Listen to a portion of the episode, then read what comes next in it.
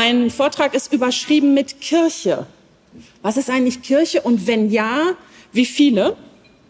Und ähm, ich würde gerne euch so ein bisschen mitnehmen, wo das Thema Kirche für mich einen Sitz im Leben hat. Ich komme aus keiner klassisch kirchlichen Familie. Ich blicke auch auf keine dezidierte kirchliche, frühkindliche äh, Bildung zurück oder Kirchenprägung zurück. Also kein Gute Nacht Gebet im Bett oder kein Kindergottesdienst, kein Vorlesen aus der Kinderbibel. Meine kirchliche Prägung, die hat erst später und vor allem selbst gewählt eingesetzt. Ich habe mich damals konfirmieren lassen, weil ich mir vom Geld der Konfirmationsgeschenke eine Gitarre kaufen wollte, die ich bis heute noch habe, und, und weil in der Jugendgruppe meine coolen Freunde waren. Und lange habe ich mit Kirche, also mit der klassischen Volkskirche oder der Kirchengemeinde am Ort als so gängiger Darreichungsform von Glaube, sage ich mal, eher gefremdelt. Und dieses Fremdeln, das begleitet mich bis heute. Das, was mich dann irgendwann für diese Gemeinschaft, diese christliche Gemeinschaft gewonnen hat und auch begeistert hat, war somit nicht die Kirche selbst, sondern das war geteilter Glaube, das war Gottes Geist, der ja über diesem Pfingstwochenende steht, der mich mit meinen Brüdern und Schwestern verbindet und zwar über all die Unterschiede und Fremdheitsgefühle hinweg. Und es gibt ja viele Menschen und vielleicht seid ihr auch einige von denen, die an, also von Kirche an sich begeistert sind und auch überzeugt sind von der Ortsgemeinde, von den Gottesdiensten, von der Kirchenmusik, von Angeboten und Kreisen, und die fühlen sich dort total wohl und zugehörig und für die ereignet sich dort überzeugend Glaube. Und bei mir war das immer umgekehrt.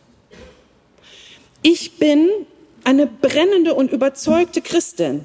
Da steckt total meine Begeisterung, Geist. Und ich habe auch ein Netzwerk an Brüdern und Schwestern, mit denen ich durch den Heiligen Geist im Glauben verbunden bin. Aber die Formen und Formate, in denen sich Kirche landläufig ereignet, die sind eigentlich in den meisten Fällen nicht meins. Die fordern mich zum Kompromiss heraus und ich würde jetzt mal so über den Daumen sagen, zu 90 Prozent der Fälle lebe ich meine christliche Identität im Kompromiss. Und aus dieser persönlichen Sehnsucht nach Kirche, der für mich also ein Gefühl für mich nach Sehnsucht, nach relevanten Formen und Formaten für Kirche. Da heraus habe ich damals mich entschieden, Theologie zu studieren. Aus dieser Dynamik heraus bin ich Pastorin geworden und deshalb habe ich auch in praktischer Theologie promoviert. Nur deshalb, weil ich diese Sehnsucht habe und weil sich mir immer die Frage gestellt hat, ist das, wie sich Kirche um uns herum so gerade ereignet, wie ich das landläufig erlebe, ist es die einzige Möglichkeit, wie Kirche sein kann? Oder geht da nicht vielleicht noch viel mehr? Und ich hatte schon ganz, ganz früh immer ein Rieseninteresse daran, zu erfahren, was denn die Bibel sagt, was unsere theologischen Grundlagen sind zum Thema Kirche. Und die Frage nach der Kirche war somit für mich der Hauptantrieb und ist für mich der Hauptantrieb für meinen Dienst als Christin und auch als Pastorin. Die Frage nach der Kirche, die treibt mich an, voller Sehnsucht und voller Ungeduld und auch voller, ich nenne es mal, heiliger Unzufriedenheit. Weil ich seit dem Konfirmandenunterricht damals, und da höre ich irgendwie noch sehr laut die Stimme der 13-, 14-jährigen Sandra in mir, immer noch in mir höre, Alter, wie genial ist bitte die Message, aber wie seltsam ist so oft die Umsetzung. Und das war mir wichtig vorwegzuschicken als Einleitung zu meinen sehr persönlichen Motiven, weshalb ich heute froh bin, mal zu diesem Thema reden zu dürfen, weil das wirklich mein Lebensthema im Glauben ist. Wie ereignet sich denn Kirche? Wie ereignet sich Nachfolge, Ecclesia? Was ist eigentlich Kirche und wenn ja, wie viele? Und erlaubt mir gleich zu Anfang noch ein, zwei einschränkende Bemerkungen. Ein einführender Vortrag über Kirche. Das ist ja auch ein ganz kleines Thema. Nee, das ist ein Mammutthema. Und da liegt es total auf der Hand, dass ich das nur in groben Linien alles nachzeichnen kann. Das wird sehr holzschnittartig sein. Wir werden auch teilweise echt Gas geben müssen, damit ich euch so ein umfassendes Überblicksbild überhaupt geben kann. Und daher werde ich auf manche Felder nicht eingehen oder manches nur streifen. Und das ist mir ganz wichtig zu sagen. Ich werde beispielsweise nicht ausführlicher auf andere christliche Konfessionen eingehen können, wie die Freikirchen oder die orthodoxe Kirche. Auf unsere römisch-katholischen Brüder und Schwestern werde ich, wenn auch nur vereinzelt, so am Rande eingehen. Aber auch da kann ich keinen Fokus drauflegen, so sehr mein ökumenisches Herz blutet, aber dafür reicht die Zeit nicht. Und ich werde mich mit meinem Blick sehr auf Europa beschränken. Ähm, das ist nicht, weil ich europazentristisch bin, sondern auch ist einfach der Zeit geschuldet. Wir haben es jetzt gestern schon gehört, gerade im Hinblick auch auf die charismatische, auf die Pfingstbewegung. Das spielt in anderen Ländern noch mal ganz anders die Musik. Ich hätte da gerne mit euch auch einen Einstieg gewagt, aber dafür reicht die Zeit leider nicht. Somit manche Themenstränge, da werde ich nur so am Rande drauf eingehen können und viel wo es um die aktuelle Situation und die praktische Situation, auch ein Zukunftsblick von Kirche geht, da werde ich morgen drauf eingehen. Von daher habt da auch ein bisschen Geduld, wenn noch Fragen überbleiben. Vielleicht komme ich dann morgen dazu. So, fangen wir an. Ecclesia. Was ist eigentlich Kirche und wenn ja, wie viele? Wir fangen mit dem Wort selber an. Das Wort Kirche selbst kommt sehr wahrscheinlich aus dem Griechischen von Kyrios, Herr. Also somit wird gleich von Anfang an klar gemacht, zu wem diese Kirchensache gehört, maßgeblich und prägend, nämlich dem Herrn. Und oftmals wird das sogar noch deutlicher ausgedrückt, Kyriakos, also dem Herrn zugehörig. Und ich finde, das ist eine sehr schöne Vorstellung, die wir uns auch durchaus mal zu Gemüte führen sollten, nämlich dass das dem Herrn gehört. Die Entwicklung des Wortes selbst zeigt, der Herr ist grundlegend in und für seine Kirche. Und die andere Schneise zu unserem heutigen Kirchenbegriff, die hängt mit dem griechischen Ekklesia zusammen. Ek für raus hinaus und Klesis für Ruf oder Einladung. Kirche, also Ekklesia, ist somit die Beschreibung der Herausgerufenen, und charakterisiert eine Versammlung von Menschen, aber nicht, weil die sich versammeln, sondern weil Jesus Christus die versammelt, weil die im Heiligen Geist versammelt sind. Also es ist ein von Gott zusammengetrommelter Haufen und kein selbstgewähltes Klickentreffen. Die Ekklesia, also die Gemeinschaft der von Gott herausgerufenen, ist ein ganz, ganz früher Begriff kennen wir schon aus dem Urchristentum in der Jerusalemer Urgemeinde. Der wurde da schon ganz früh genutzt, Galater 1,13. Paulus erinnert sich da, wie er selbst die Gemeinde verfolgt hat und nennt die in diesem Zusammenhang Ekklesia.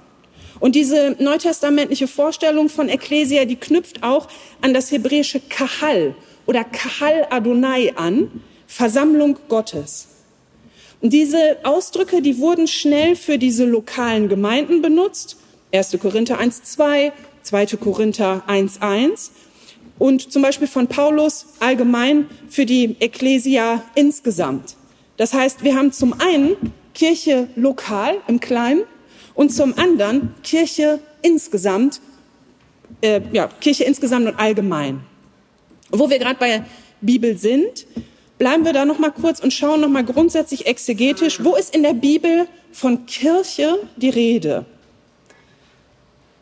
Jesus selbst spricht nicht direkt von Kirche und trotzdem lassen sich bei ihm Hinweise für eine implizite Ekklesiologie finden. Also zum Beispiel deuten viele Theologinnen und Theologen diese immer wiederkehrende Ankündigung vom Reich Gottes, dass das immer schon eine Vorbereitung ist auf das, was nach Österlich weitergeht dass diese Jesus-Bewegung auch mit Ostern kein Ende hat, sondern dass es eine Vorbereitung ist für das, wie dann auch immer sich Kirche entwickeln kann. Und auch Jesu Aufrufe zur Nachfolge, an den Tisch des Herrn, ähm, zur Jüngerschaft, die werden von vielen Theologinnen und Theologen als Hinweise für eine wie auch immer geartete Nachfolge hin zu einer Kirche hergedeutet. Und schon früh hat sich auch in der frühchristlichen Bewegung die Deutung eingebürgert, dass diese, diese Momente, wenn in der Rede Jesu Reich Gottes mit der Metapher der Hochzeit verbunden werden. Dass das auch eine Deutung ist im Hinblick auf das, wie wir heute Kirche denken. Also Kirche als Braut Christi. Epheser 5, 25 bis 27 oder Offenbarung 21, 2. Das war jetzt so der Jesus-Bereich. Wir zoomen noch mal ein bisschen raus, schauen noch mal genereller. Ein paar biblische Bilder, die sich im Neuen Testament im Zusammenhang mit Ekklesia, also nochmal immer denken, die Herausgerufenen, die sich da ergeben, ist zum einen, wie ja gerade schon gesagt, das sind lokale Gemeinschaften, also zum Beispiel 2. Korinther 1.1, Ekklesia Gottes, 1. Korinther 11.16, das beschreibt eine lokale kirchliche Wirklichkeit im Kleinen, im Begrenzten auch. Und Paulus nutzt auch Ecclesia ganz allgemein für die Gesamtheit der Herausgerufenen. 1. Korinther 10, 32 zum Beispiel. Das heißt, wir haben immer diesen Schwenk, man weiß nicht, ist das jetzt nur das Kleine oder das Allgemeine? Es ist ein sehr großer Begriff. Und dann werden auch viele Metaphern genutzt, die mit dieser Ekklesia einmal zusammen genutzt werden. Also zum Beispiel Ekklesia als Leib Christi. Kennen wir ja Römer 12, wir sind die vielen im Leib Christi. Es klang ja auch gestern schon an. Die berufenen Heiligen zum Beispiel als Ekklesia, also wo von der Kirche Gottes als den ähm, in Jesus Geheiligten gesprochen wird, die sind auch herausgerufen. Ekklesia als Gottes Haus kennen wir aus dem ersten Petrusbrief. Lasst euch als lebendige Steine auferbauen zu Gottes Haus. Das ist auch die Ekklesia. Und dann ganz viele kleine einzelne Beschreibungen für die Gruppe der Christinnen und Christen als königliches Priestertum, als Volk Gottes, als Herde Gottes. Das wird dann immer in Zusammenhang mit der Ekklesia genutzt. Also somit, wenn ich das jetzt zusammenfasse, kann man sagen, alle Christinnen und Christen weltumspannend und vor allen Dingen in Raum und Zeit, auch die vor uns, die nach uns, alle zusammen als Ekklesia, aber dann im ganz kleinen bis hin in die konkrete christliche Gemeinschaft am Ort, sogar bis in die Kleinstgruppe, wie die Institution Kirche im Haus, als Hausgemeinde, als christliche Hausgemeinde. Und daher meint der Begriff Hausgemeinde, Ortsgemeinde, übergeordnete Gemeinschaft die Summe aller Getauften und ist somit als theologische Größe unglaublich schwer zu greifen. Schon Luther fand das damals extrem schwierig und hat in seiner Übersetzung der Bibel Ecclesia oft einzig mit Gemeinde übersetzt. Das war bei ihm ja damals schon nicht immer nur die Ortsgemeinde und biblisch ja auch nicht, wie wir gerade festgestellt haben. Und somit lohnt sich immer noch mal genau nachzugucken, was denn genau Kirche ist. Also was Kirche ist und was Gemeinde ist im Sinne von Kirchengemeinde, also spezifische Gemeinschaft oder Versammlung am Ort.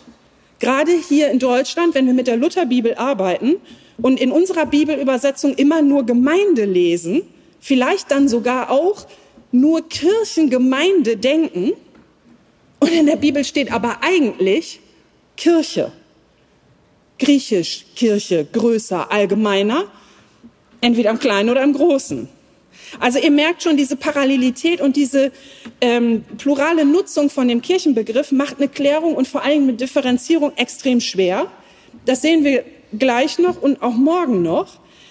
Und deswegen ist es wichtig, gerade wenn wir in diesen Tagen immer gucken, wie hängen Heiliger Geist und Kirche zusammen? Brauchen wir im Zeitalter der Individualisierung überhaupt noch Kirche? Kann ich nicht glauben ohne Kirche?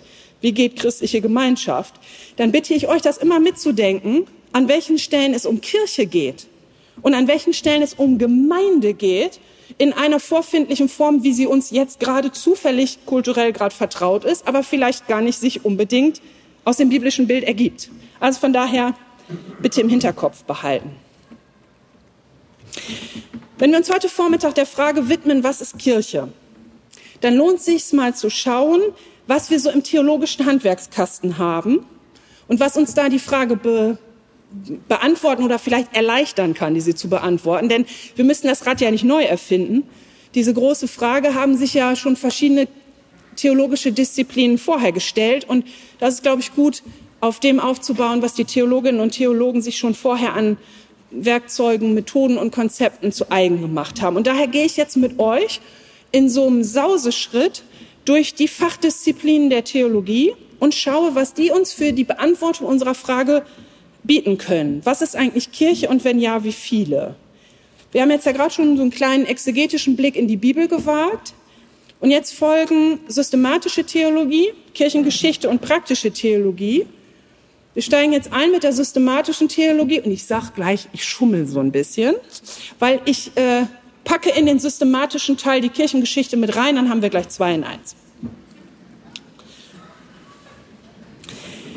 Innerhalb der systematischen Theologie, genauer gesagt innerhalb der Dogmatik, gibt es schon lange ein eigenes Spezialgebiet, das sich ausschließlich dieser Frage nach der Kirche widmet, der Ekklesiologie. Da haben wir nämlich wieder die Ekklesia, die haben es zum Namen gemacht, Ekklesiologie. Und diese Ekklesiologie, die stellt die grundsätzlichen Fragen nach Kirche. Also so Sachen wie, was ist eigentlich Kirche? Was ist ihre Aufgabe? Was ist ihr Wesen? Wie ist sie charakterisiert? Wie ist ihre Struktur? Manchmal fragt die Ekklesiologie auch, ist es da eigentlich wahre Kirche? Wir steigen mal ekklesiologisch ein.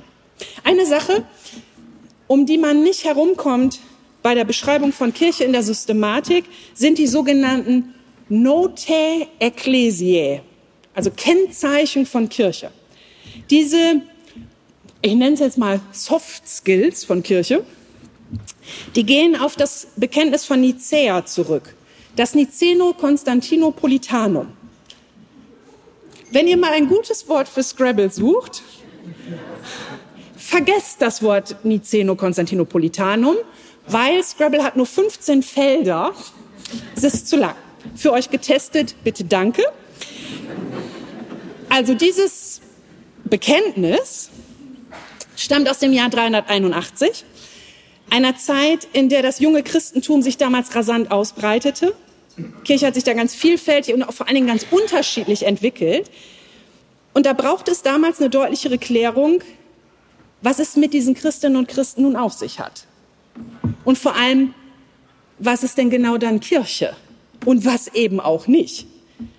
Und in diesem klärenden Bekenntnis, damals hieß es, wir glauben die eine katholische Apostole, nee, die eine heilige apostolische Kirche. Das sind vier Kirchenkennzeichen, diese Note Ekklesie, die wir uns jetzt mal genauer ein, anschauen wollen in einzelnen Schritten. Einheit, Heiligkeit, Katholizität und Apostolizität. Wir fangen mit der Einheit an. In der evangelischen Theologie deuten wir, dass die Einheit in Kirche durch ihre Entstehung, also durch den Ursprung gegeben und gesichert ist. In der Ausprägung und in der Art, wie sich Kirche seitdem ganz unterschiedlich und vielfältig ähm, entwickelt hat, ähm, das, das sind quasi wie so eine Art, wie beim Baum so Äste, aber durch den gemeinsamen Ursprung sind wir in der Wurzel geeint. Und römisch-katholischerseits, ähnlich auch orthodoxerseits, ist das ein bisschen anders. Die Brüder und Schwestern da sehen die Einheit der Kirche als zentrale Aufgabe und Dienst und sehen Einheit daher auch auf Kontinuität und Verlässlichkeit bezogen, und zwar in Amt und Institution. Das heißt, die führen das fort, was Jesus Petrus als Aufgabe gegeben hat. Matthäus 16, 18, du bist Petrus auf diesen Felsen, Petrus, Petros, baue ich meine Kirche. Das heißt, dieses, dieser römisch-katholische Gedanke von Einheitsdienst, der sich seitdem weiter vollzieht. Und da sehen wir jetzt das Dilemma, römisch-katholischerseits und orthodoxerseits, ist die Deutung von Kirche an die Sakramente nur und allein an sie gebunden. Und evangelischerseits sind wir ein bisschen offener. Wir sagen, oh, die gemeinsame Wurzel ist die eine Einheit und die Ausprägungen und Varianten, die sind dann durchaus verschieden, dürfen sie auch sein. Jeder Jack ist anders. Wir können somit evangelischerseits theologisch das viel pluraler denken. Und das ist ökumenischerseits halt ziemlich bitter, wenn wir, und auch traurig, wenn wir jetzt gerade beim Thema Einheit merken, dass wir bei der Einheit so unterschiedliche Vorstellungen haben. So, wie haben wir es jetzt gemacht im ökumenischen Diskurs? Wie kommen diese beiden sehr unterschiedlichen Deutungen von Einheit zu einer ökumenischen Lösung, wo alle wo halbwegs mitgehen können? In der ökumenischen Bewegung, im, zum Beispiel im Ökumenischen Rat der Kirchen, ÖRK, haben die so eine Art Krücke. Die reden jetzt mittlerweile immer von der sichtbaren Einheit. Und das ist so ein Bild von Einheit, die quasi da ansetzt, wo wir uns als Gemeinschaft empfinden, im sichtbaren Feld. Und obwohl wir vielleicht in darunterliegenden Theorien ein bisschen auseinandergehen, sind wir in der sichtbaren Einheit miteinander verbunden. Und das ist was, wo alle so halbwegs mitgehen können. Also somit erste Charakteristik von Kirche, Einheit. Das zweite Kennzeichen von Kirche ist Heiligkeit. Ist jetzt ein bisschen einfacher und auch nicht so kritisch. Heiligkeit meint, dass die gute Botschaft für die Kirche steht und die in und durch Kirche verkündigt wird, dass die gute Botschaft Gottes in die Welt kommt. Also Evangelium und Gegenwart Gottes zeigen sich in und durch Kirche und zwar auf, Achtung, heilige Art und Weise. Und jetzt nicht so holy, holy, sondern Heiligkeit in Kirche wird eben nicht durch das moralisch-religiöse Tun der Anhängerinnen und Anhänger bewirkt. Nee, es hängt nicht an uns, sondern es ist ja Gott, der seine Kirche heilig macht. Jede Kirche, die das anders sagt, ist theologisch und biblisch eigentlich nicht lauter, denn es, geht ums, es geht ums große Ganze, um jeden und jede Einzelne, aber eben letztlich als Teil der Gemeinschaft der Heiligen. Hans Küng, theologischer, äh, katholischer Theologe, ich glaube auch Tübinger Zeit, ne? Sind ja. wir nicht da? Ja, danke. Als Ostfriesin kenne ich mich da nicht aus, da muss ich nur mal fragen, aber Martin nickt. Gut. Hans Küng sagt zum Beispiel ganz deutlich, Heiligkeit in Kirche meint auch personale Heiligkeit. Also die Summe der Einzelnen, die in der Gemeinschaft der Heiligen durch den Heiligen Geist zusammenkommt. Somit, es hängt schon an uns, aber nicht durch uns. Das heißt, Heiligkeit von Kirche heißt auch nicht, jetzt möglichst viele, ich sag mal, Kirchensachen als heilig zu deklarieren. Die heilige Kirche, die heilige stille Zeit, der heilige Gottesdienst, die heilige Kirchenglocke, die heilige Hose. Institutionen, Orte und Zeiten von Kirche als heilig zu titulieren, stiftet per se keine Heiligkeit, sondern glaubende Menschen, die durch Jesus Christus heilig werden, die machen die Kirche heilig. Das kommt von Gott, nicht von uns. Und somit eine Kirche, die um diese Verfehlung weiß, für was anderes zu stehen. Christinnen und Christen, die wissen, dass das Heil eben nicht aus ihrem eigenen Tun kommt, aus ihrem geschäftigen Wirbeln und ihrer Produktivität, sondern dass die, von, dass die Heiligkeit von Gott kommt. Das ist eine Kirche im Wandel, wo Meta neuer Raum hat. Und das ist eine heilige Kirche. Drittes Kennzeichen, katholisch. Achtung, nicht römisch-katholisch. In diesem Niceno-Konstantinopolitanum, da gab es in dem Sinne noch nicht das Katholische, wie wir es heute denken. Katholisch ist dafür grundsätzlicher. Es kommt vom griechischen Katholikos und heißt allgemein, universell, das Ganze betreffend. Und ist, ich sage jetzt mal so flapsig, das ist unser eingebauter Schutz vor Kirchturmdenken. Katholisch meint, es geht bei dieser großartigen Sache Christi eben nicht nur um unsere kleine spezielle Gemeinde in Klein-Kleckersdorf, sondern wir gehören alle verbunden im Heiligen Geist durch eine riesengroße Sache, die noch viel größer ist als wir und die es immer mit zu bedenken gilt. Kirche ist eben größer, allgemeiner, universeller, Katholikos, allgemein. Und daher ist es auch total gut evangelisch, Kirche katholisch zu denken und auch zu deuten. Eben nicht vom eigenen beschränkten Bild von Kirche auszugehen oder das womöglich auch noch zur Norm und zum Maßstab von allem zu machen, sondern sich immer zu sagen, ich bin ein Teil davon und das geht noch weit darüber hinaus. Kirche ist Katholikos, viel größer noch, umfassender. Letztes Kennzeichen, Apostolizität. Und das beschreibt, dass die Kirche ihrem eigenen Ursprung gegenüber treu geblieben ist. Und dieser Ursprung kann zum einen inhaltlich ausgelegt werden. Also beispielsweise eine Kirche, die apostolisch ist, die weiß, dass sie in Übereinstimmung zur bisherigen Lehrmeinung bleiben möchte, inhaltlich. Und Apostolizität kann aber zum anderen auch eine personale Ebene haben, also ein Verständnis, dass die Apostolizität von Kirche durch die kontinuierliche persönliche Weitergabe gesichert wird. Man spricht da von der sogenannten apostolischen Sukzession.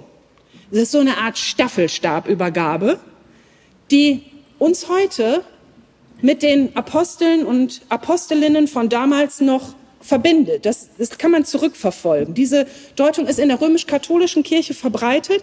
Die nennen diese Staffelstabübergabe Amtssukzession und das wird dann quasi durch Weihe immer weitergegeben. Und evangelischerseits hingegen gehen wir auch spannenderweise von einer apostolischen Nachfolge aus, aber wir schließen dabei alle Christinnen und Christen mit ein.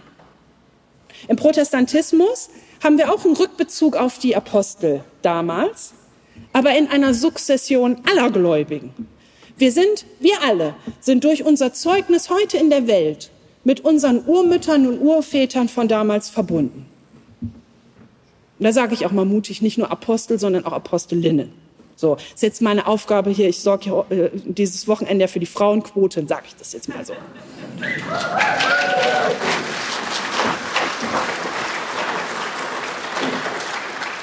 So, fassen wir nochmal zusammen und schauen wir gemeinsam drauf. Das waren jetzt die vier Kennzeichen von Kirche. Charakteristika oder man könnte jetzt auch einen Theologen schlau sagen, Note Ecclesiae. Das war Einheit, Heiligkeit, Katholizität, Apostolizität. Und der Theologe Jürgen Moltmann sagt, dass diese Note Ecclesiae uns hinweisen auf das Wesentliche in Kirche. Wesentlich. Und deswegen werde ich jetzt und auch bei den noch folgenden Konzepten und theologischen Beispielen euch kurz Zeit geben, in den Praxischeck zu gehen. Ihr könnt jetzt mal mit Blick auf eure derzeitige Situation, wie ihr Kirche erlebt, in die Anwendung gehen und kurz für euch selbst prüfen überlegen, diese Kriterien für das Wesentliche, könnt ihr die anlegen auf eure kirchliche Wirklichkeit, auf das, wie ihr im Moment Kirche erlebt. Passt das? Was haben wir gehört? Der erste Schritt war Einheit. Wo nehmt ihr, bezogen auf euer Setting, Kirche in Einheit wahr? Wo spürt ihr ein wirklich ehrliches Bemühen um geschwisterliche Verbundenheit? Weil Schismen gibt es ja nicht nur in der großen Kirchengeschichte, sondern alltäglich in Gemeinden und Kreisen und christlichen Initiativen und in christlichen Social-Media-Accounts und meinungsmachenden christlichen Nachrichtenagenturen. Also wo nehmt ihr innerhalb von Kirche ein wirklich ernsthaftes Bemühen um geschwisterliche Verbundenheit und Einheit im Heiligen Geist wahr? Weil es wichtig ist und weil es ein Kennzeichen von Kirche ist. Manche spüren die Einheit zum Beispiel oder auch Zugehörigkeit in den Sakramenten, in Taufe und Abendmahl. Manche auch an Orten wie Thésée oder dem Kirchentag, wenn einfach vieles zusammenkommt oder jetzt vor ein paar Tagen beim Christabel in Erfurt.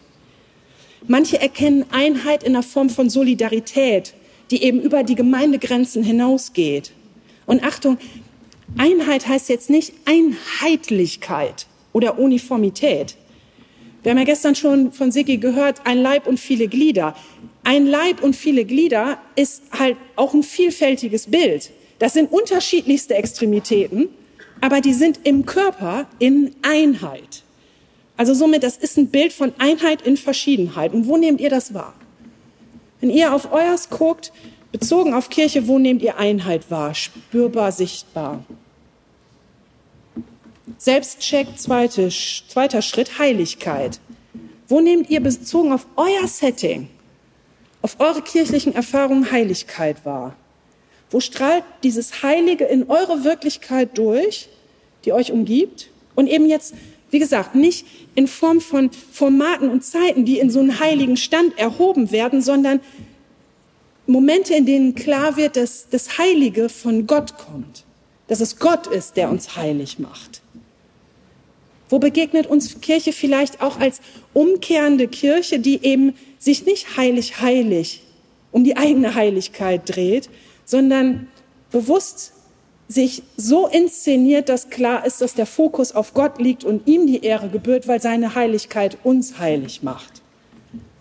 Wo existiert in eurem Umfeld, in eurer Wahrnehmung von Kirche, Kirche nicht als heiliger Selbstzweck, sondern heilig als Ekklesia, als Herausgerufene, im Dienst fürs Reich Gottes aktiv?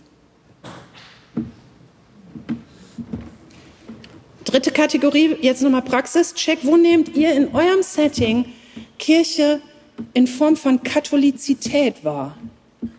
Diesen größeren, allgemeineren Rahmen, der deutlich macht, dass die kleine Gemeinde nicht alles ist und nicht der Nabel der Welt. Wo habt ihr schon mal bewusst wahrgenommen, dass Kirche ganz bewusst nicht selbst fixiert, abgekapselt, sich selbst genügt, sondern immer auch das andere sucht? In dieser katholischen Dimension liegt ja durchaus auch was Missionarisches, ein Interesse daran, was Gott an anderen Orten schon tut, eine Neugier. Dass eine Kirche katholisch ist, ist ja keine statische Selbstbeschreibung eines Zustands, sondern es ist eine Berufung, die sich immer wieder im Tun neu füllt. Eben auch in Form von Mission. Also somit, wo habt ihr Kirche schon mal so katholisch mit so einem aktiven Blick über den Tellerrand in der missionarischen Neugier erlebt. Und letzter Schritt für euren persönlichen Selbstcheck, für eure persönliche Anwendung, Apostolizität.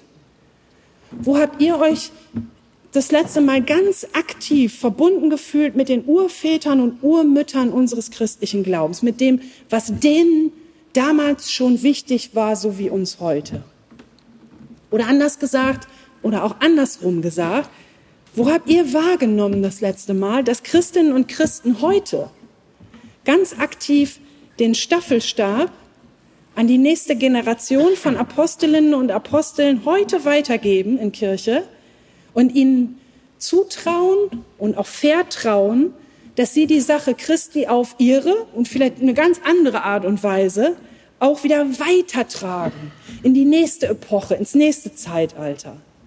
Wo habt ihr das schon mal in eurem kirchlichen Umfeld erfahren, dass Menschen als Apostelinnen und Apostel verkündigen, authentisch, was die Botschaft Christi mit ihnen macht und was daraus an Kirche entstehen kann? Apostolizität. Das war jetzt die Anwendung, der kleine Praxischeck von diesen vier Kennzeichen, den Note Ecclesiae. Mir ist immer wichtig, dass wir bei so theologischen Konzepten auch immer gucken, wo sitzt das bei uns im Leben? Wo zeigt sich das? Und dass wir das als, als so Kriterien auch anlegen können auf unseren Alltag. Ähm, und ich hoffe, das hat sich jetzt in der Adaption für euch auch individuell gefüllt und erschlossen. Ich habe ja gerade schon eingangs gesagt, dass diese Ekklesiologie als Fach innerhalb der Dogmatik, dass es das schon sehr, sehr lange gibt. Genauer gesagt seit dem 16., 17. Jahrhundert in der Zeit, so durch Reformation, auch gegen Reformation, gab es eben damals immer wieder Fragen nach dem, was eigentlich Kirche ist und vor allen Dingen, wie viele. Somit, es war damals sehr, sehr virulent und in der Zeit ist das entstanden. Und Luther hat sich damals ja sehr, sehr stark an der römisch-katholischen Kirche, also die hieß damals nicht so, aber an der Struktur, dem Status quo damals, der zugrunde liegenden Struktur damals sehr abgekämpft. Und somit sind diese Note Ecclesie für ihn auch immer nicht jetzt nur unproblematisch gewesen. Der hat die akzeptiert und er ließ die auch gelten, aber der fügte in seinen Reformen noch Kennzeichen hinzu. Ich zitiere mal Luther aus dem Jahr 1520. Zeichen, dabei man äußerlich merken kann, wo die Kirche in der Welt ist, sind, nee, sein, die Teuf, das Sakrament und das Evangelium.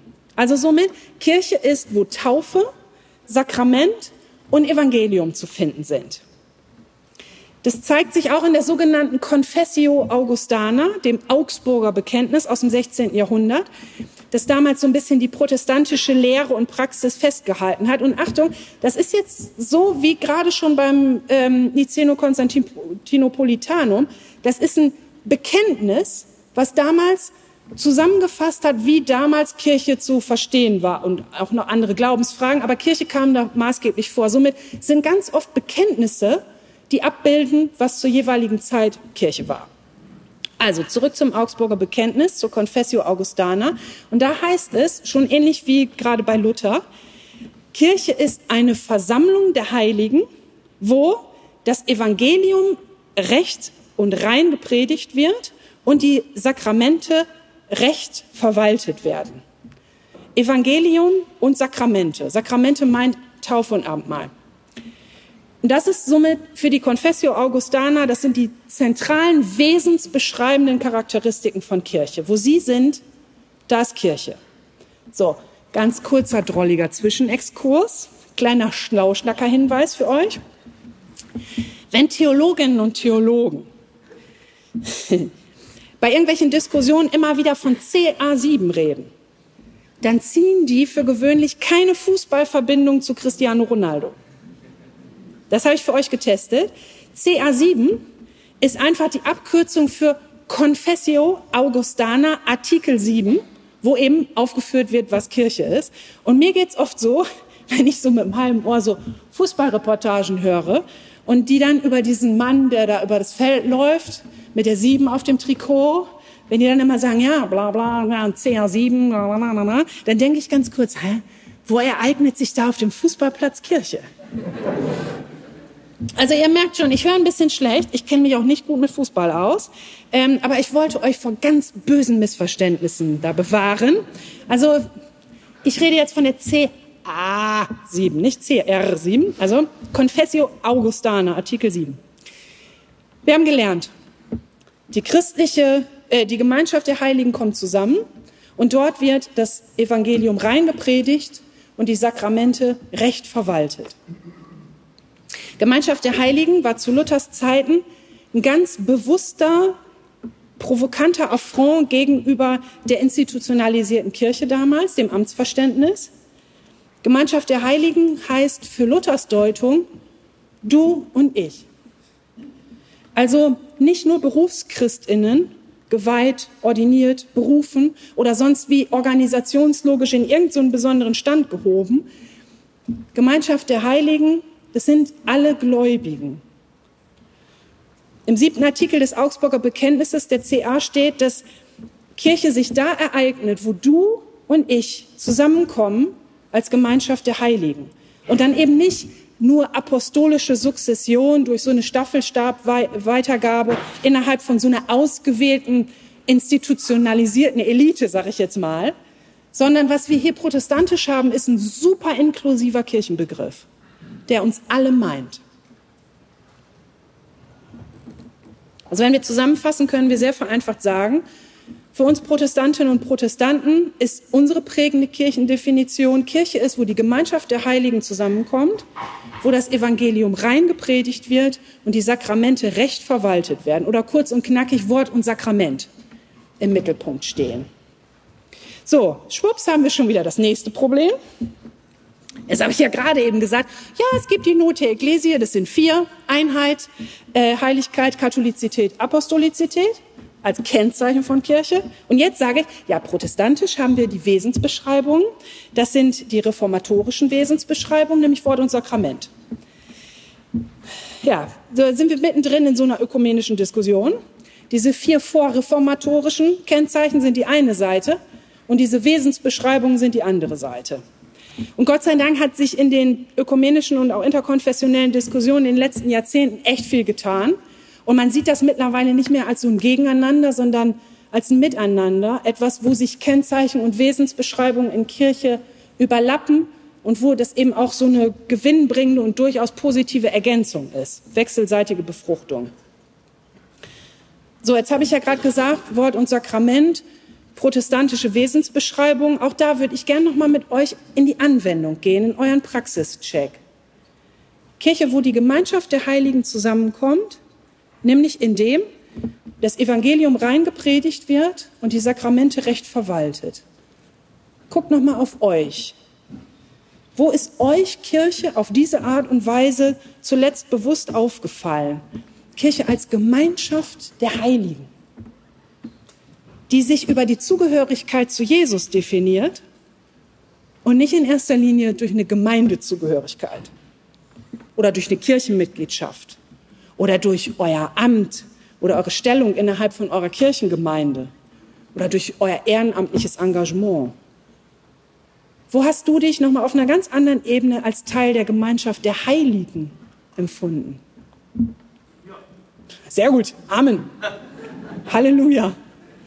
Und dann, wo wurde dir das Evangelium erschlossen? Wo wurde dir die frohe Botschaft rein gepredigt? Wo kam das in Kirche als Kern zum Vorschein? In einem Gottesdienst?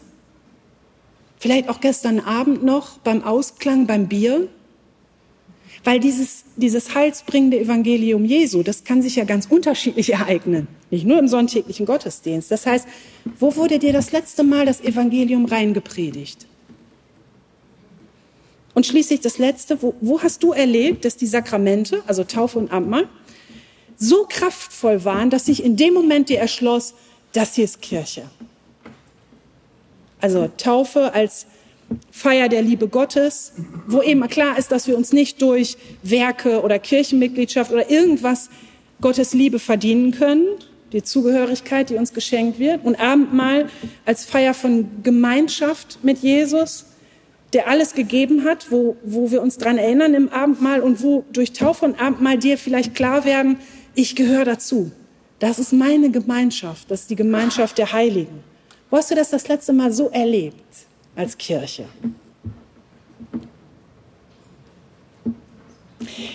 Bei der Frage nach der Kirche stolpern wir in der Ekklesiologie noch über eine weitere wichtige Facette, nämlich die sogenannten Grundvollzüge in Kirche. Und damit sind, ich sage jetzt mal so, die Hauptaufträge gemeint. Ähm, Kirche als institutionalisierte Organisation hat ja gewisse Grundaufträge. Und man kann sagen, dass wenn Kirche diesen Grundaufträgen nachkommt, dann kann sie sich daran profilieren und sagen, und deshalb sind wir Kirche, weil wir das so und so machen. Und weil wir es so und so machen, stehen wir in Einheit und in Verbindung zur alten Kirche.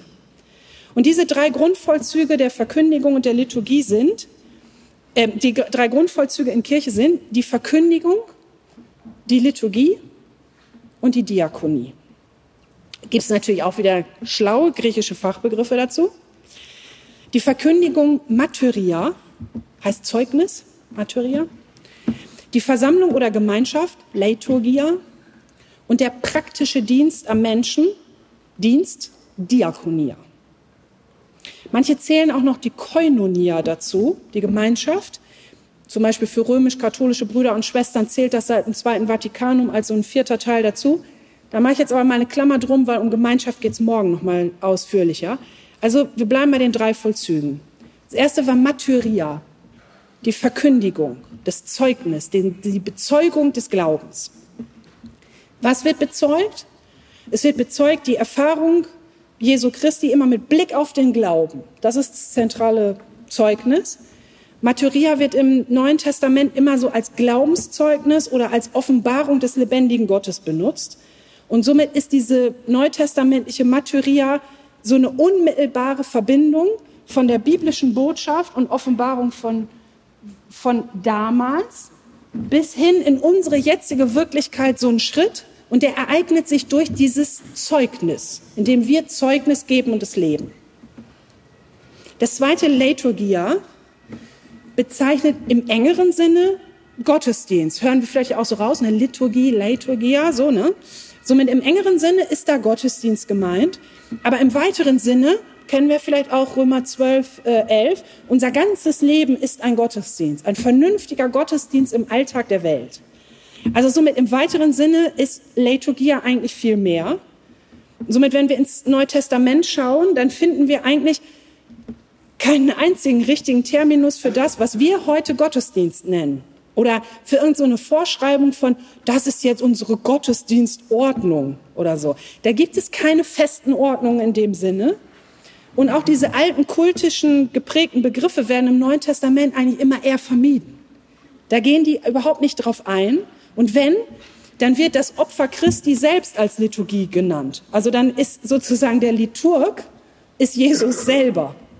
Der ist der Liturg der Eucharistie. Somit im Neuen Testament haben wir das gar nicht, dass es so normativ so, so, so ist Gottesdienst. Also unser Bild heute von Liturgie ist was heutiges, das ergibt sich nicht aus dem biblischen Bild.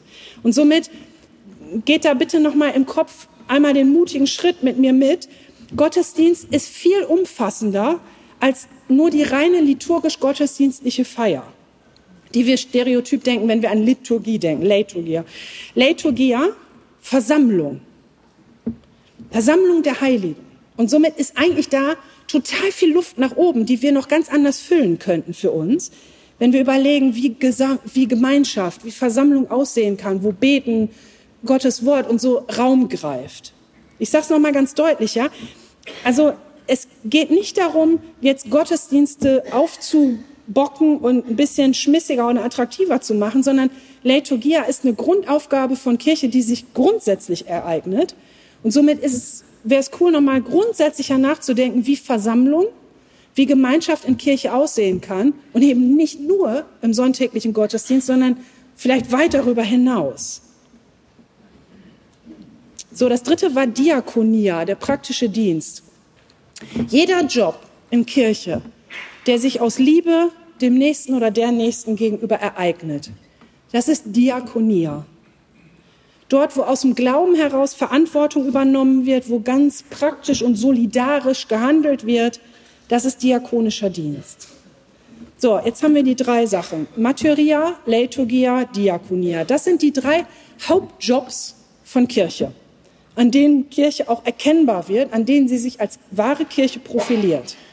Wenn Kirche diesen Jobs nachkommt, dann kann sie für sich beanspruchen, Kirche zu sein. Daher, wenn wir jetzt im Praxischeck mal drauf gucken, können ihr jetzt mal überlegen, ist das, wie ihr Kirche erlebt, denn auch wirklich Kirche? Kommt die wirklich diesen Aufgaben in dem vollen Umfang nach? Oder müssen wir vielleicht bei den Aufgabenschwerpunkten uns noch mal so ein bisschen mehr bemühen als Kirche? Also wenn ihr jetzt Praxischeck, Anwendung, wenn ihr an Kirche denkt, wo nehmt ihr ehrliches Bemühen ums christliche Zeugnis, um die Materia wahr? Wo wird nach außen verkündigt, was im Kern draufsteht? Oder wo lenkt vielleicht auch sozusagen unser Drumherum von unserem eigentlichen Kern ab? Wenn ihr an Kirche denkt, wo nehmt ihr ehrliches Bemühen um Leiturgia, um Gemeinschaft wahr?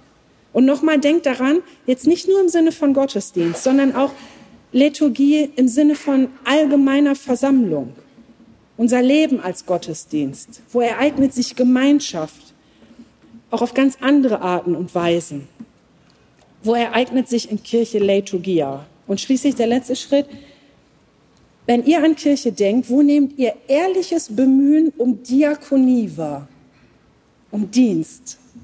Wo packt Kirche mit an? Nächstenliebe. Ich bin ja Gründungsmitglied von United for Rescue. Ich bin daran beteiligt, dass im Mittelmeer mittlerweile, dass es da mehrere Schiffe gibt, die sich an der Seenotrettung Geflüchteter beteiligen. Just gestern haben sie 150 Leute gerettet. Und für mich ist das Diakonia. Es ist gelebte Nächstenliebe. Und mein Engagement aus diesem, für diesen Verein entspringt zu 100 Prozent meinem christlichen Glauben. Das ist kein politisches Interesse in erster Linie, sondern ich kann das nicht mit meinem Glauben vereinbaren, dass wir zugucken, wenn vor unseren Toren in Europa Menschen ertrinken. Für mich ist das Diakonia, was da geschieht.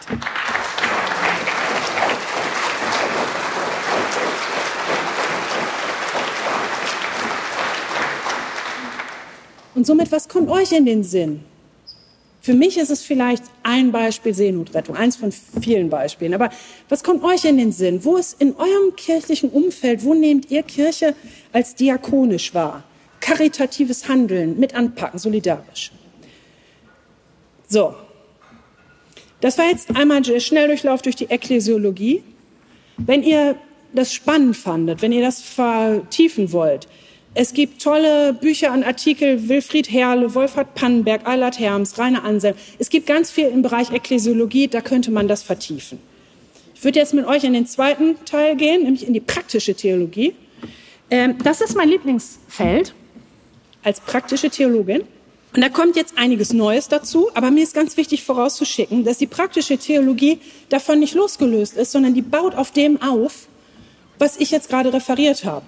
Das heißt, die baut auf den Note Ecclesiae auf. Die baut auf den Wesensbeschreibungen von Kirche auf. Die weiß, dass die drei Hauptjobs von Kirche ähm, grundsätzlich da sind und überlegt halt, wie es der Name schon sagt, wie das praktisch aussehen kann, praktische Theologie. Und ähnlich wie in der systematischen Theologie, die sich mit der Ekklesiologie ja auch so ein eigenes Fachgebiet gemacht hat für Kirche, gibt es innerhalb der praktischen Theologie auch ein eigenes Fachgebiet. Und die heißt, das, Fach, das Fachgebiet heißt Kirchentheorie. Und da wird in dieser Kirchentheorie sehr anwendungsorientiert erörtert, wie kirchliches Handeln in der Gegenwart aussehen kann und muss, eben welche Konzepte, Modelle, Theorien hilfreich sind. Und im Gegensatz zur Ekklesiologie, habe ich ja gerade schon gesagt, die geht so aufs 16. Jahrhundert zurück, ist die Kirchentheorie eine total junge Disziplin, die ist aus den 1960, 1960er Jahren. So, jetzt steigen wir ein, Kirchentheorie. Da gibt es im Moment jetzt aktuell so ein sehr mh, mm, aktuelles Modell, das sich in der ähm, Theologie in Deutschland ähm, das da für sehr viel Furore gesorgt hat und das wird sehr, sehr breit gerade rezipiert. Ähm, und das soll dazu dienen, die sehr unterschiedlichen Strömungen und Entwicklungen in Kirche so ein bisschen zu ordnen und auch durchschaubar zu machen. Und diese Kirchentheorie oder dieses Modell liefern Eberhard Hausschild und Uta Pohl-Patalon, die haben das zusammen entwickelt. Und diese beiden Theologinnen sprechen von Kirche als Hybrid. Also wie bei einem Auto, wo man einerseits vielleicht mit Benzin fahren kann, aber eben auch mit Strom oder Gas oder was weiß ich, ähm, lebt es von so einem Bild einer Hybridität, einem sowohl als auch. Und das wenden die auf Kirche an. Und deren These ist, dass sich Kirche heutzutage in drei Formen zeigt. Kirche als Bewegung, Kirche als Institution, Kirche als Organisation. Und sie sagen, jede dieser drei Logiken folgt einer, vielleicht dann auch jeweils sehr unterschiedlichen, aber einer eigenen Logik. Und die widerspricht zum Teil den anderen auch. Aber das ist alles gleichzeitig Kirche. So, gehen wir mal kurz durch. Kirche als Bewegung habe ich gerade gesagt. Kirche als, man könnte sagen, aktive Gruppe ist ja eigentlich die älteste Form des Kircheseins. So eine Gruppenlogik oder Bewegungslogik Kirche geht da so diesen Bedürfnissen nach, nach Zugehörigkeit, nach, ich sage jetzt mal, Lagerfeuergefühl, ähm, Geselligkeit vielleicht auch. Diese kleine Sozialform ist für Kirche nach wie vor sehr zentral und prägend. Kirche als Bewegung. Dann gibt es ihrer Meinung nach Kirche als Institution. Das ist die zweite Logik. Und da sagen Hauschild und Paul Patalon, das ist im Grunde genommen so eine Art Institution Volkskirche. Volkskirche als Kirche des Volkes oder auch Kirche bei Gelegenheit. Und da sehen wir jetzt schon so ein eher strukturelles Bild, also eine Großkirche, die Menschen mit Religion versorgt, sozusagen. Breites Service- und Dienstleistungsangebot für alle Menschen, sowohl Kirchenmitglieder als auch andere. Und die Volkskirche hat für diesen Dienst eben so richtig eigene Strukturen und Logiken entwickelt mit Ämtern und Workflows und Strukturen und Regelwerken und Routinen. Und das hat ganz lange sehr, sehr gut funktioniert. Aber gerade dieses Feld ist gerade in einem massiven Wandel, weil diese Monopolstellung irgendwie bröckelt und dieses wertschätzende Bild von Volkskirche total gesamtgesellschaftlich erodiert. Und somit sind wir jetzt gerade bei, bei Kirche als Institution in so, einer, in so einem Wechsel hin zu von, sag mal, Institution Volkskirche zu institutionalisierter Missionskirche, sagt Wolfgang Huber zum Beispiel. Also das Feld, da verändert sich gerade viel. Und das dritte, auch ein Feld, wo sich viel verändert, Kirche als Organisation. Da könnte man sagen, das ist Kirche in Form eines Unternehmens. Also der Logik der Institution von Kirche wurde ja zugestanden, ja, ihr seid für Religion in Deutschland zuständig, evangelischer und katholischerseits als Volkskirche. Aber in der Organisationsgesellschaft muss sich Kirche um potenzielle Kunden bemühen. Am Markt, da ist sie nur eine Anbieterin unter verschiedenen anderen sinnstiftenden Playern. Und somit ist das wirklich ein Kampf am Markt. Das ist eher wie bei einem Unternehmen.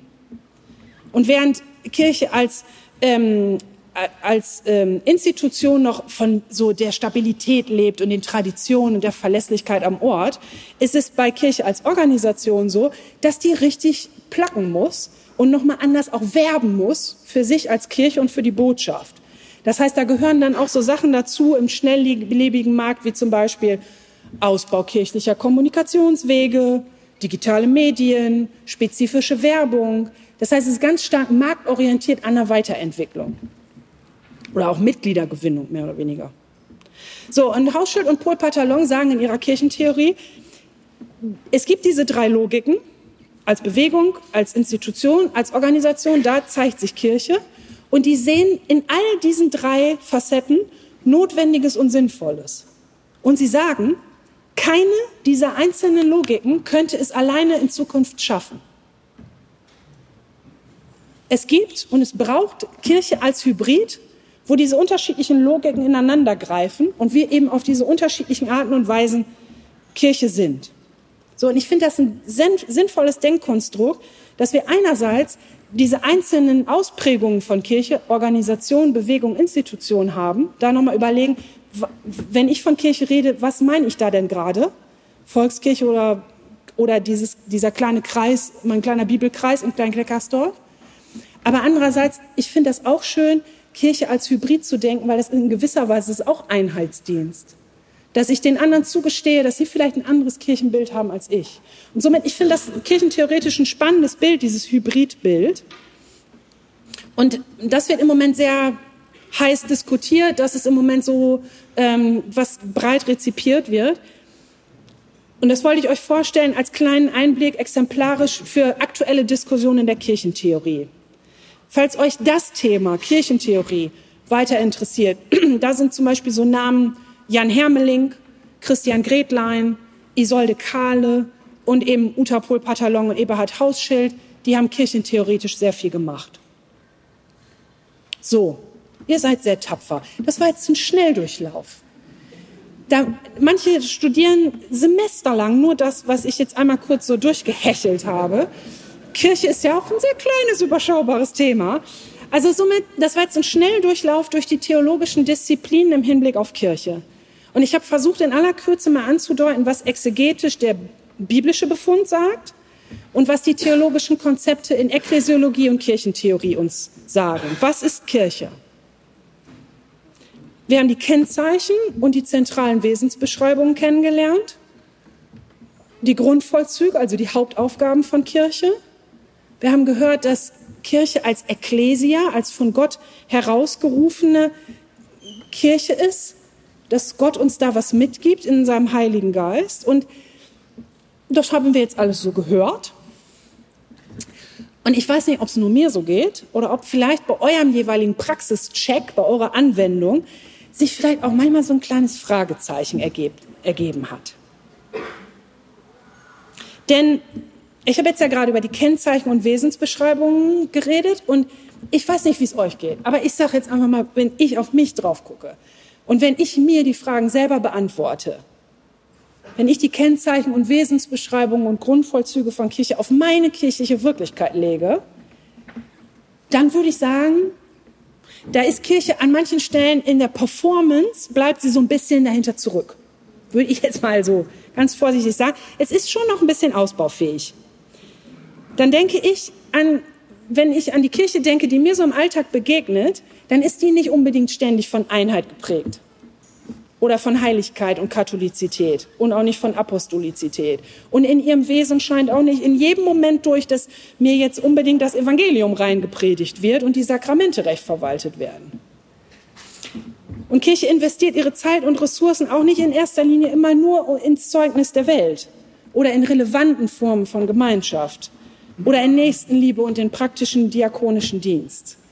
Also somit bleiben wir Kirchenmenschen an manchen Stellen hinter unseren Möglichkeiten zurück. Sage ich jetzt mal persönlich, wenn ich meinen Praxischeck mache, dann merke ich, in Kirche läuft auch echt an manchen Stellen richtig viel falsch. Da stoßen wir total an unsere Grenzen.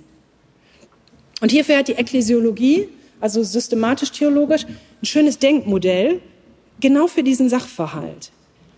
Die Ekklesiologie unterscheidet in der Einschätzung von Kirche zwischen Ecclesia visibilis und invisibilis, zwischen sichtbarer und unsichtbarer Kirche.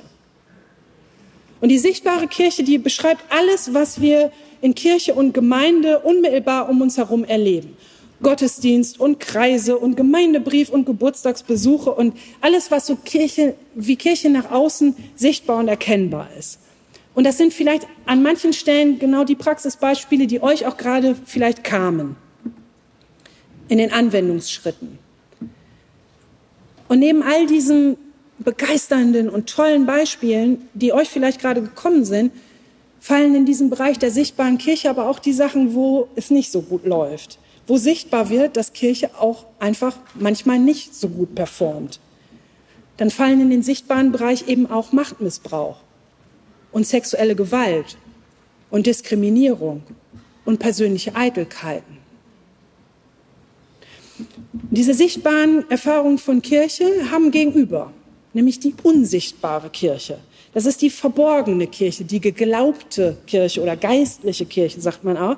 Also all das, was ich zu Beginn meines Vortrags referiert habe als das, was uns sozusagen von Gott mitgegeben wird, was wir von Gott mitbekommen als Gemeinschaft der Heiligen, als von Gott herausgerufene Ekklesia, die sich aufgrund des Evangeliums und der Gnade Jesu heraus in Nachfolge begibt, nicht weil wir das so wollen, sondern weil er uns zusammentrommelt als seine Kirche. Und in dieser Spannung lebt Kirche bis heute, in dieser Unterscheidung zwischen sichtbarer und unsichtbarer Kirche. Das ist eine Differenzerfahrung. Dieser sichtbare menschengemachte Teil und auch menschenverantwortete Teil und der unsichtbare Teil, Gottes Kirche, der uns, der weit über unsere menschlichen Möglichkeiten hinausgeht, weil das Gottes Bereich ist. Und in manchen Vollzügen von Kirche kommen diese beiden Welten ganz nah zusammen und verschränken sich. Wenn wir zum Beispiel in der Kirchengemeinde zusammenkommen, um Gottesdienst zu feiern, um eine Predigt zu hören, um Abendmahl zu feiern, dann berühren sich diese Wirklichkeiten. Dann versammelt sich da sichtbar die Glaubensgemeinschaft mit allen Unzulänglichkeiten und menschlichen Begrenztheiten und Schuld und Sünde und alles, was schwierig ist, aber gleichzeitig unsichtbar vor unseren menschlichen Augen verborgen, die Gemeinschaft der Heiligen. Die, die allein Gott heilig macht. Und diese Gemeinschaft der Heiligen ereignet sich dann immer wieder aufs Neue, jedes Mal, wenn wir zum Beispiel in Wort und Sakrament zusammenkommen, wenn sich das ereignet. Im Römerbrief heißt es ja, Glaube kommt vom Hören. Es muss immer wieder neu in uns reinkommen, in unsere Gemeinschaft. Und dann kommt halt sichtbare und unsichtbare Kirche zusammen. Und wenn ihr jetzt noch mal so an den Einstieg meines Vortrags euch erinnert, dann ahnt ihr sicher, dass diese Unterscheidung von sichtbarer und unsichtbarer Kirche für mich ein riesengroßer Trost ist. Weil der hilft mir, in der für mich oft sehr herausfordernden Wirklichkeit in Kirche nicht zu verzweifeln. Also diese Unterscheidung von sichtbarer und unsichtbarer Kirche, da liegt für mich eine Riesenermutigung drin, weil ich darauf vertrauen darf, dass Gott die sichtbare Kirche und damit uns alle und unsere manchmal vielleicht recht armseligen Versuche, Kirche Jesu Christi zu sein, dass der die sieht und nutzt, um sein Reich zu bauen. So klein und fehlerhaft und beschränkt unsere Möglichkeiten und unser Dienst da vielleicht auch sind. Und gleichzeitig ruft mich diese unsichtbare Kirche, also das, was vor meinen Augen verborgen ist, und was in Gottes Bereich liegt, total zur Demut, weil ich eben sage, es ist auch Gottes Bereich. Es ist sein Job. Es ist seine Verantwortung. Und somit gibt es in Kirche eben auch den Bereich, der außerhalb der sichtbaren und verfassten Kirche ist. Wir sind, wir alle jetzt hier, sind als sichtbare Kirche Jesu Christi ganz Kirche, aber eben auch nicht die ganze Kirche. Gott sei Dank. So, und mit dieser Einsicht würde ich gerne ins Fazit gehen. Wenn wir jetzt theologisch gehört haben, was Kirche ist, was Kirche sei, was Kirche sein soll, was Kirche sein müsste eigentlich, dann hilft uns diese Theorie immer auch wahrzunehmen, das ist auch alles ganz schön unperfekt. Weil also entweder stimmt die Theorie nicht so ganz oder unsere menschliche Performance als Kirche stimmt nicht so wirklich da drauf. Irgendwas, irgendwo ist da Sand im Getriebe und ich ahne, es ist so ein bisschen beides. Die Theorie zeigt uns unsere menschliche Begrenztheit als Kirche auf und es gibt dennoch durch diese Dogmen und Normen uns ein Bild von Kirche, wie wir sein könnten. Das zieht uns so ein bisschen als Sog nach vorne. Das motiviert uns, eine bessere Kirche, eine bessere Nachfolge, eine, Nachfolge, eine bessere äh, christliche Gemeinschaft im 21. Jahrhundert sein. Das motiviert und reizt uns, so wie wir das jetzt eben gerade eben gehört haben. Und gleichzeitig zeigt es uns aber auch auf, dass es letztlich auch eine menschengemachte Theorie ist. Und dass das auch durchaus kontextabhängig ist und zeitabhängig. Weil wenn ihr euch erinnert, wir haben es ja gerade gesehen am Beispiel von Luther, da habe ich ja darauf hingewiesen, diese Bekenntnisschriften, auf die wir uns heute systematisch theologisch immer noch beziehen, die hatten ja damals auch eine Entstehungsgeschichte. Da gab es ja auch einen Sitz im Leben. Da gab es einen Kontext, in dem die das abgebildet haben, was damals zum jeweiligen Zeitpunkt am jeweiligen Ort Kirche war und was unter Kirche zu verstehen war. Oder eben, wie ich sagte, bei Luther, Kontroverstheologie. Das war alles auch eine Abgrenzung gegenüber dem, wie es war, wo er nicht mitgehen konnte und wollte. Und somit ist Theorie auch immer kontextabhängig und auch menschenabhängig und somit auch die Theorie in unserer Theologie. Und als praktische Theologin, als Kirchenentwicklerin habe ich eine Sehnsucht nach einer mutigeren Theologie. Und zwar im Hinblick auf Kirche in diesen Zeiten. Sowohl ekklesiologisch als auch kirchentheoretisch. Und ich meine, ich bin da nicht naiv. Ich glaube jetzt nicht an so eine, was weiß ich, reformatorische Tragweite und Potenz eines Martin Luthers. Aber ich finde es schon schön, wenn wir mal ein bisschen kritischer und ehrlicher nach vorne denken. Und zwar nicht aus einer Kritik an Kirche heraus, sondern aus einer Liebe der Kirche gegenüber hinaus. Ich habe ja gerade gesagt, ich, ich bin nach wie vor Teil und kämpfe dafür, weil mir das am Herzen liegt. Auch obwohl es so schwer ist manchmal für mich. Somit mit Blick auf die kirchliche Wirklichkeit ist meine persönliche Wahrnehmung und These, dass Gottes Geist in unserer Kirche mächtig weht und der wirkt und das innerhalb und außerhalb unserer bewährten christlichen Strukturen und Formen und dass sich da ganz viel tut, aber manches können wir gar nicht wahrnehmen und abbilden, weil das schlichtweg mit unseren derzeitigen Theorien nicht passt. Manches kann man nicht so wirklich damit greifen. Die Konzepte können manches, was der Heilige Geist im Moment großartiges, innovatives tut, können wir gar nicht abbilden, weil uns das durchrauscht, weil dieses Konzept nicht passt auf das, was jetzt gerade Heiliger Geist macht. Alle traditionellen und klassischen und etablierten Modelle und Fachbegriffe, die ich im Vortrag jetzt gerade referiert und entfaltet habe, die haben eine massiv normativ prägende Kraft. Die geben deduktiv vor, so und so hat Kirche zu sein. Und da fallen dann diese ganzen neuen Formen und Formatierungen von Kirche durch.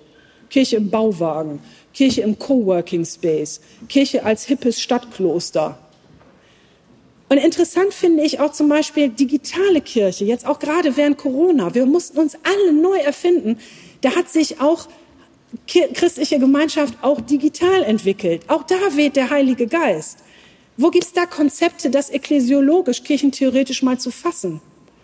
Also da gibt's erste Sachen, aber das ist alles noch so langsam und so wenig. Ich würde mich freuen, wenn, wenn wir induktiv stärker das mit aufnehmen könnten, was sich da tut in unsere Theoriebildung. Und daher setze ich ergänzend, wirklich nicht kein Ersatz. Ich will das alles nicht umschmeißen, aber ich hätte gern ergänzend zu den Dingen, die ich referiert habe, noch flankierend ein induktives Vorgehen in der Theoriebildung von dem, was Kirche sein kann.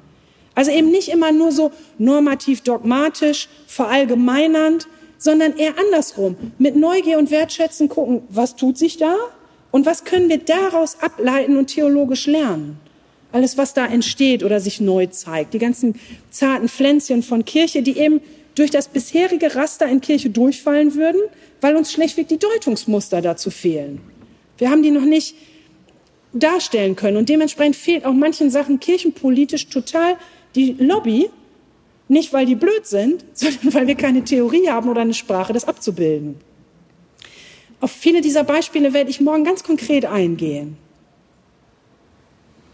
Die praktische Theologin Sabrina Müller sagt, es ist problematisch, Zitat, es ist problematisch, dass die Theologie im Blick auf Kirche derzeit fragt und immer gleichzeitig schon antwortet. Und so bleiben wir immer in so einem sich selbst perpetuierenden deduktiven System von Normativität. So und so hat Kirche zu sein. So haben wir das ja immer schon gemacht. Und ich sehne mich nach einer stärker induktiven oder impliziten Theologie. Brenndorf macht das zum Beispiel. Der US-amerikanische Theologe Stephen Bevins sagt, der forscht seit Jahrzehnten im Hinblick auf so Kontexttheologie oder gelebte Theologie.